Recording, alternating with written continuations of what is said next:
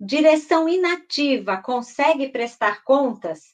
Não consegue. Quem tem que prestar essas contas? A direção estadual vai prestar as contas daqueles diretórios que estão inativos.